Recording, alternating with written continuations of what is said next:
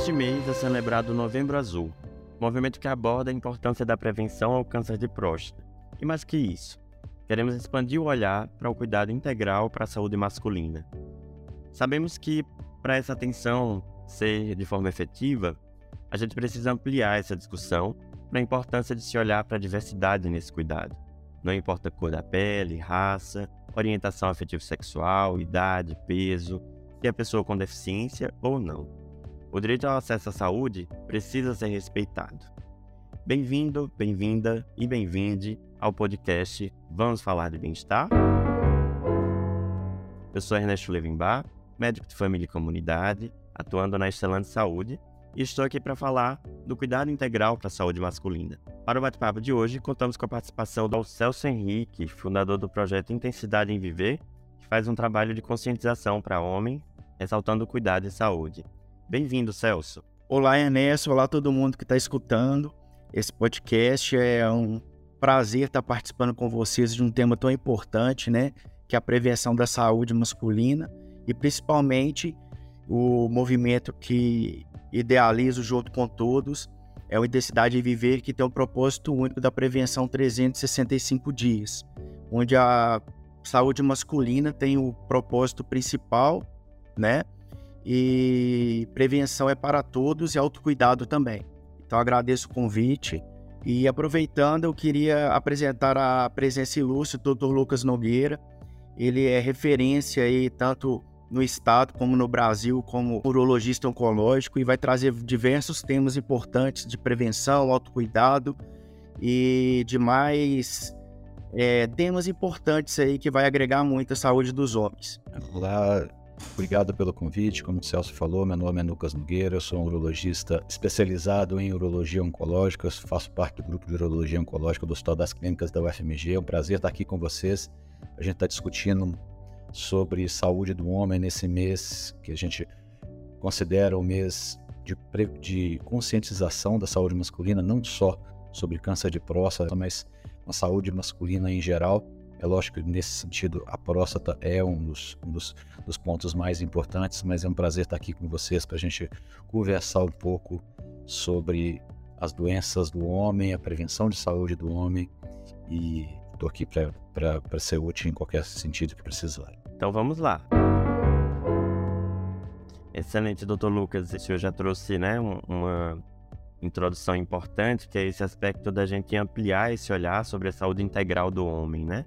É, o, a campanha Novembro Azul surgiu lá em 2003, na Austrália, e quando veio para o Brasil, ela inicialmente veio muito centrada no aspecto do do câncer de próstata, da prevenção do câncer de próstata, e cada vez mais a gente tem conseguido ampliar essa discussão, né, sobre o cuidado em saúde do homem como um todo. E isso é muito importante porque a gente sabe que é, quando a gente vai falar sobre causas de mortalidade, né, na população do sexo masculino, considerando o sexo biológico, é, a gente vê muito mais prevalência em causas cardiovasculares, causas externas, e tudo isso precisa também ser cuidado quando a gente fala sobre a saúde.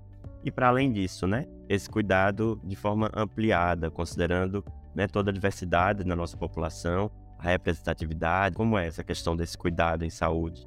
A saúde em geral, a ciência em geral, a gente hoje estuda, é, a gente está caminhando mais para um, uma coisa que a gente chama de medicina personalizada.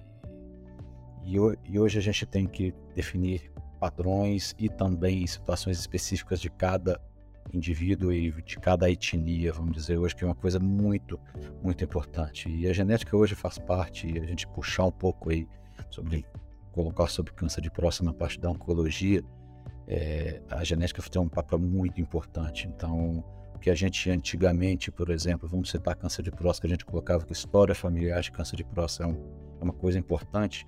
Hoje a gente sabe que a questão da história familiar está relacionada a mutações em certos genes específicos.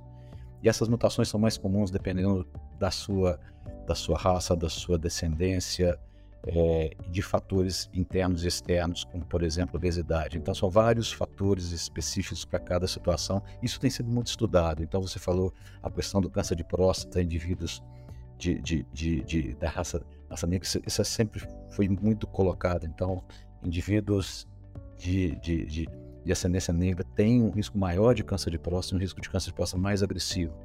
e mais precoce. Então, é, ele está no que a gente coloca sobre grupos de risco. Então, quando a gente vai, é, é, é a gente vai sugerir um início para você começar a fazer um exame de próstata e fazer um rastreamento para câncer de próstata, faz parte do grupo de risco. Então, é obeso, raça negra história familiar são os principais. E a gente aconselha esses, esses grupos a procurarem mais cedo, média 5 até 10 anos mais cedo. Então, você, isso vem muito de ciência também. Então, isso está sendo cada vez mais estudado, situações específicas para cada grupo ético, para cada é, grupo específico. Eu coloquei a questão da obesidade, que é super importante também nessa, na questão do câncer de próstata. Esses pacientes têm um, um nível maior de, de, de estrógeno na circulação e, e, um pouco de depressão de testosterona, que é importante no câncer de próstata. Então, você falou também de, de anemia falciforme, que é muito mais comum em, em indivíduos da raça negra. Na parte da urologia, essas pessoas têm, têm um risco maior de priapismo, por exemplo. Então, os grupos têm aspectos diferentes, consequências diferentes, e têm que ser estudados e abordados de forma diferente. Excelente, doutor Lucas, e é muito importante a gente caminhar nesse aspecto também, né, que o, o, o acesso à saúde, né, deve ser para todos, todas e todos. E quando a gente fala também desse acesso desse cuidado em relação à população negra, a gente também precisa considerar, né, o racismo estrutural que a gente tem na nossa população, na nossa sociedade, as desigualdades sociais relacionadas a esse racismo, né, e a todo o histórico de construção do nosso país e os diversos tabus também que estão por trás do cuidado à saúde, né? É, sobretudo quando a gente fala aqui de homens. É, e quando a gente fala também em relação a essa representatividade, diversidade no cuidado, né? É importante também lembrar na população LGBT, a gente vai falar sobre o cuidado da próstata, a gente fala de homens cis, mas a gente fala também de mulheres trans que vão ter próstata e também vão precisar desse cuidado específico relacionado é, é, a essa prevenção do câncer de próstata. E é importante também fazer essa diferenciação é, entre rastreamento e investigação. Rastrear algo em saúde significa eu fazer exames sem ter qualquer sintoma, qualquer queixa, né? É, como as mulheres fazem mamografia, como fazem a citologia ocótica para prevenção do câncer de colo de, de útero. É, investigar é quando eu tenho algum sintoma e aí eu vou investigar aquilo. Então, é, para a gente falar de rastreamento, é importante a gente discutir também risco-benefício. Por isso que isso que o Dr. Lucas comentou é muito importante da gente individualizar o cuidado de acordo com os fatores de riscos é, envolvidos naquela pessoa e compartilhar a decisão, né, para que a própria pessoa seja protagonista do seu cuidado e possa decidir, conhecendo quais são os riscos e benefícios de fazer o rastreamento, de fazer uma investigação, né, que muitas vezes esses riscos e benefícios é, é, o benefício nem sempre vai superar os riscos em torno disso, para que a pessoa possa tomar a sua decisão sobre fazer ou não esse rastreamento. É, isso é muito importante. Tanto é que hoje em dia é, a OMS, né, o Ministério da Saúde, o próprio INCA, né, não faz uma recomendação de rastreamento de câncer de próstata para toda a população, justamente porque essa decisão deve ser compartilhada e individualizada né, entre o profissional de saúde e o paciente justamente para que o paciente possa assumir esse protagonismo do seu cuidado, né, na decisão, isso é muito importante, e também que a gente possa sempre lembrar que esse cuidado precisa ser o ano todo, isso não só no mês de novembro, porque é, todas as doenças que vão estar é, relacionadas a tudo que está né, na, na, no cuidado em saúde vão acontecer em qualquer momento do ano e a gente precisa se cuidar o tempo todo. É, com prevenção e com pilares básicos né, de hábitos de vida saudáveis, uma boa alimentação, uma boa hidratação, boa qualidade do sono, saúde mental também importantíssima, né? A gente cuidar de tudo isso e a atividade física também sempre é essencial. Muito importante a gente individualizar. Tá? Então, é, nos últimos anos houve uma, uma controvérsia muito grande com relação a essa questão de rastreamento de câncer de próstata. Então, é, se deveria se fazer isso na população, como a Ernesto falou, você sair fazendo pedido de PSA para todos os homens indiscriminadamente, que a gente isso é um rastreamento populacional, na verdade, e inclusive algumas organizações, inclusive, é, sugeriram não a não realização de, de, do rastreamento da procura do câncer de próstata, independente de idade, fator de risco e apenas para aqueles que tinham alguns sintomas. Isso foi revertido, essa orientação, exatamente porque começaram a aparecer tumores mais agressivos, doença mais avançada, então a gente precisa buscar um equilíbrio. Nessa questão do equilíbrio vem principalmente uma, uma, uma, uma questão, você saber se o diagnóstico de câncer de próstata tem consequências. Tá? Então, não só consequências físicas, mas também consequências psicológicas. E em alguns casos, talvez hoje em grande parte dos casos, muitos pacientes com câncer de próstata não precisam ser tratados.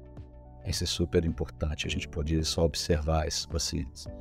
Então, a gente procura muito hoje, todas as organizações procuram hoje identificar aquele paciente com maior risco de desenvolver uma doença agressiva. Então, esse é, é, é o nosso ponto.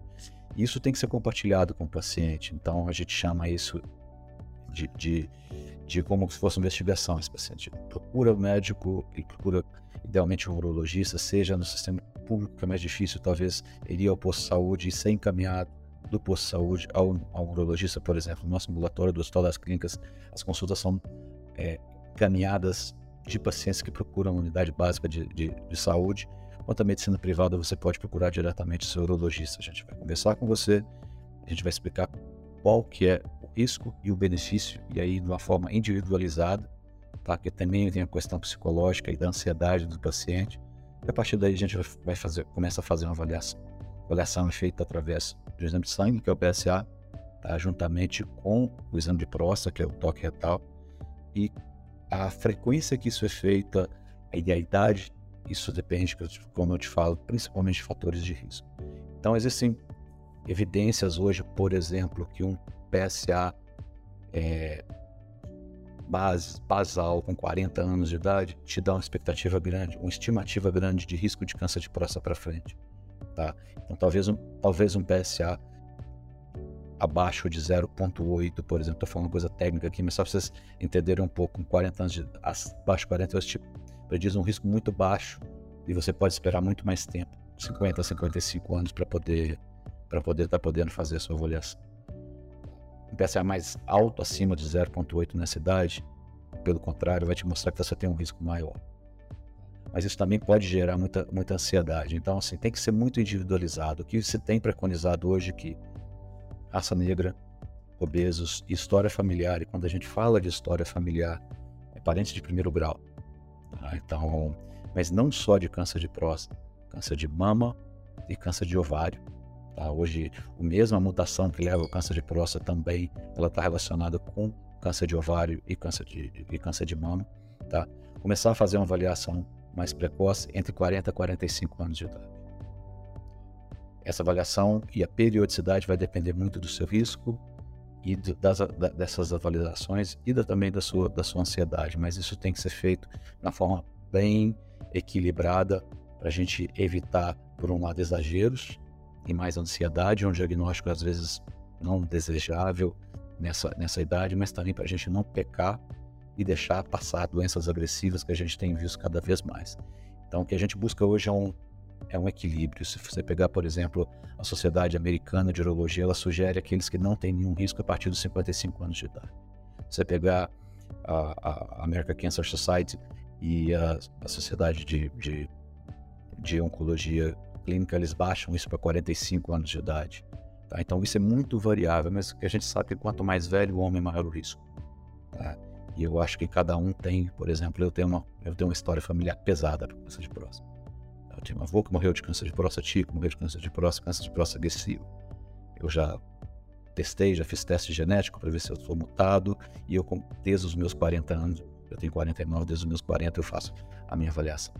Essa é o ponto de vista. Por outro lado, existe a maioria das pessoas não precisa de uma avaliação precoce assim. Então, entre 50 a 55 anos para a população geral, entre 40 a 45 anos para quem realmente tem fator de risco. Quanto mais fator de risco você tiver, você um indivíduo da raça negra com um familiar de primeiro grau, com uma idade, com câncer de próstata, uma idade precoce, isso quer dizer que, opa, eu tenho que abrir meu olho mesmo, eu tenho que procurar mais precoce ainda, mas a gente tá sempre, sempre tem que estar tá de olho procurando o atendimento do que a gente chama de atenção primária, né, medicina de família e comunidade, tanto aqui no nosso plano como no SUS ou em qualquer contexto, a gente vai poder fazer esse cuidado é, individualizado, né, como a gente vem falando. né? Percebendo qual a necessidade de cada paciente e qual o desejo do paciente em fazer a investigação ou não. E pensando sobretudo, né, quando a gente fala da atenção primária, esse olhar ampliado para o cuidado de saúde, que eu acho que é algo que o, o Celso aí vem trazendo muito, não é mesmo, Celso? Exatamente, Ernesto. E eu queria chamar a atenção para um ponto muito importante, que é a falta de desconhecimento com o tema, né, por parte dos homens, faz com que eles imaginem algo inesperado. E isso hoje é uma coisa muito tranquila de estar tá avaliando. Inclusive, eu acho louvável esse trabalho que vocês estão fazendo de divulgação. E no início do podcast você falou uma coisa muito interessante, que as mulheres elas já se cuidam é, desde cedo, né? Desde a primeira menstruação. E eu queria estar tá chamando a atenção para o movimento Intensidade de Viver, que a virtude do movimento são as mulheres porque elas motivam e incentivam todos os homens ao seu redor em se tocar. Independente de raça, etnia, gênero, sexo, eu acho que fica principalmente a, a conscientização de cada um, que é o seu dever, porque hoje o nosso maior patrimônio é a nossa vida, é a nossa saúde.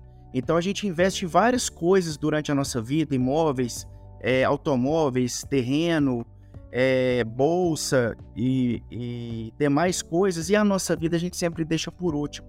Então a prevenção ela tem que ser iniciada desde sempre. O check-up com o urologista tem que ser anualmente. Isso tem que entrar dentro da, da, do cotidiano do ser humano, de todos. Então eu chamo atenção para isso. O propósito do movimento é a saúde masculina e também a saúde da próstata, porque a gente sabe de, de situações que indivíduos e outros seres ainda permanecem com a próstata, então tem que chamar atenção para isso sim.